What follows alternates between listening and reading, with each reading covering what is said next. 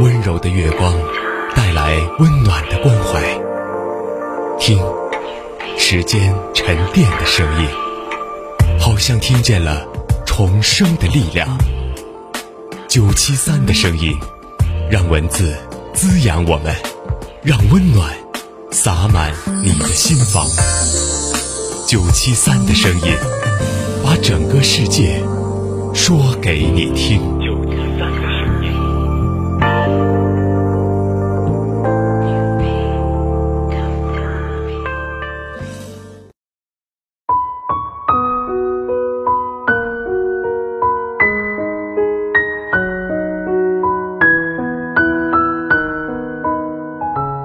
这里是九七三的声音，大家好，我是主播朱涵。今天要跟大家分享的文章叫做《细节见人品，小事见人心》。有句话说：“品现于事，心藏于身。”我们很难从表面上真正了解一个人，但可以从生活的细节中看清一个人的人品和真心。那些貌似不起眼的举动，往往能反映出一个人的真实面貌。能在细微处为他人着想的人，人品肯定不会差，真心肯定不会假。有人说，一个人真正的资本不是美貌，也不是金钱，而是人品。人品是一个人修养的体现，更是一个人最好的底牌。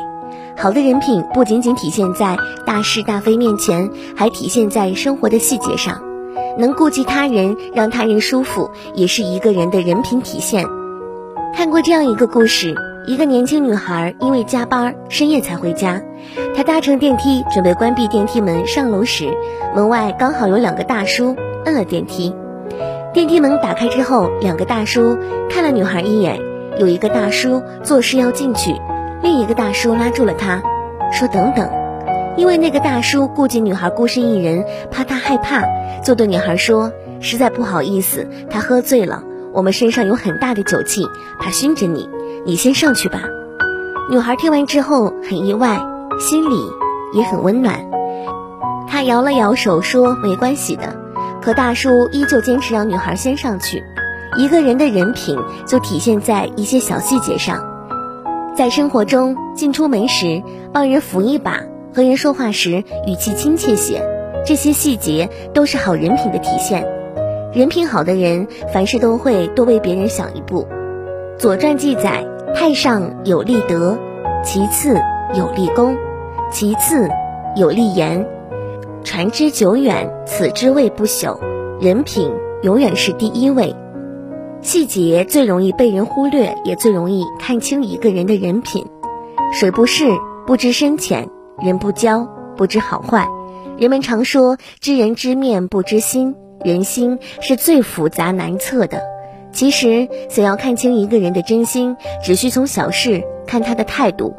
古时候有个太守留守在东都，当地有个贤士拜入他门下做门客，府里其他门客都说那个门客很自私，太守也无法辨认其中的真假，便叫那个门客陪自己下棋。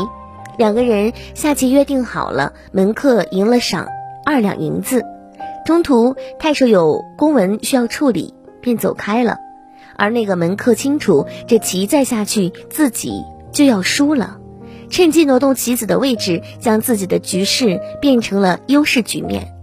太守回来之后，他轻而易举的就赢了太守，拿了二两银子。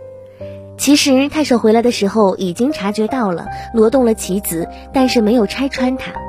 第二天，太守让他去别家做门客，门客很疑惑，好端端的为什么要辞退自己？临走时。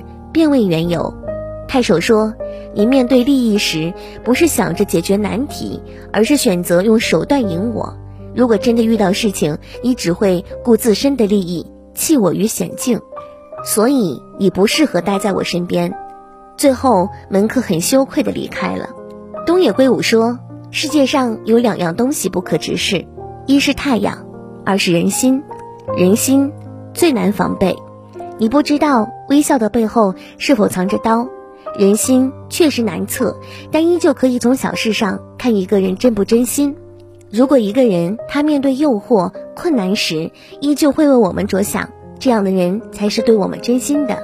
真心不在嘴，在心。只有看清人心，才能够和正确的人结交，不让自己受伤。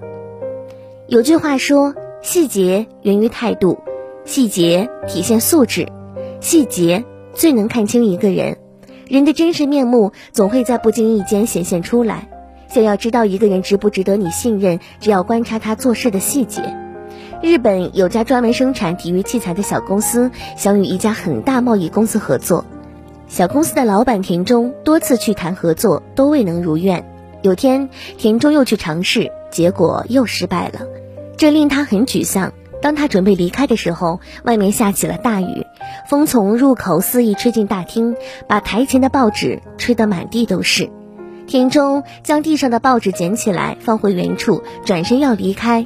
又想风还是会把报纸吹到地上，于是他出去外面找了一块石头压在报纸上，才安心离开。这些举动都被站在不远处的总裁看到了，他被田中的行为打动了，认为田中是一个办事认真负责的人，于是决定和田中合作。后来的事实证明，两家公司的合作是成功的，田中的小公司也不断的壮大，如今已在世界各地设立了许多的子公司。客户遍及全球。古语有云：“言为心声，行为心表。”通过言谈举止可以判断一个人内心的想法，细节可以看出一个人的修养。做事认真的人会注意细节，做事马虎的人会忽略细节。能把细节做好的人，不仅做事认真靠谱，与人相处也能够顾及他人的感受。这样的人值得我们深交。老子曾说过：“天下大事必作于细，小事成就大事，细节成就完美。”很多时候，细节可以帮助我们更好的认清一个人。细节见人品，小事见人心。好的人品是一生的财富，能得到真心是一生的幸运。只有先有好人品，才能够有好人缘。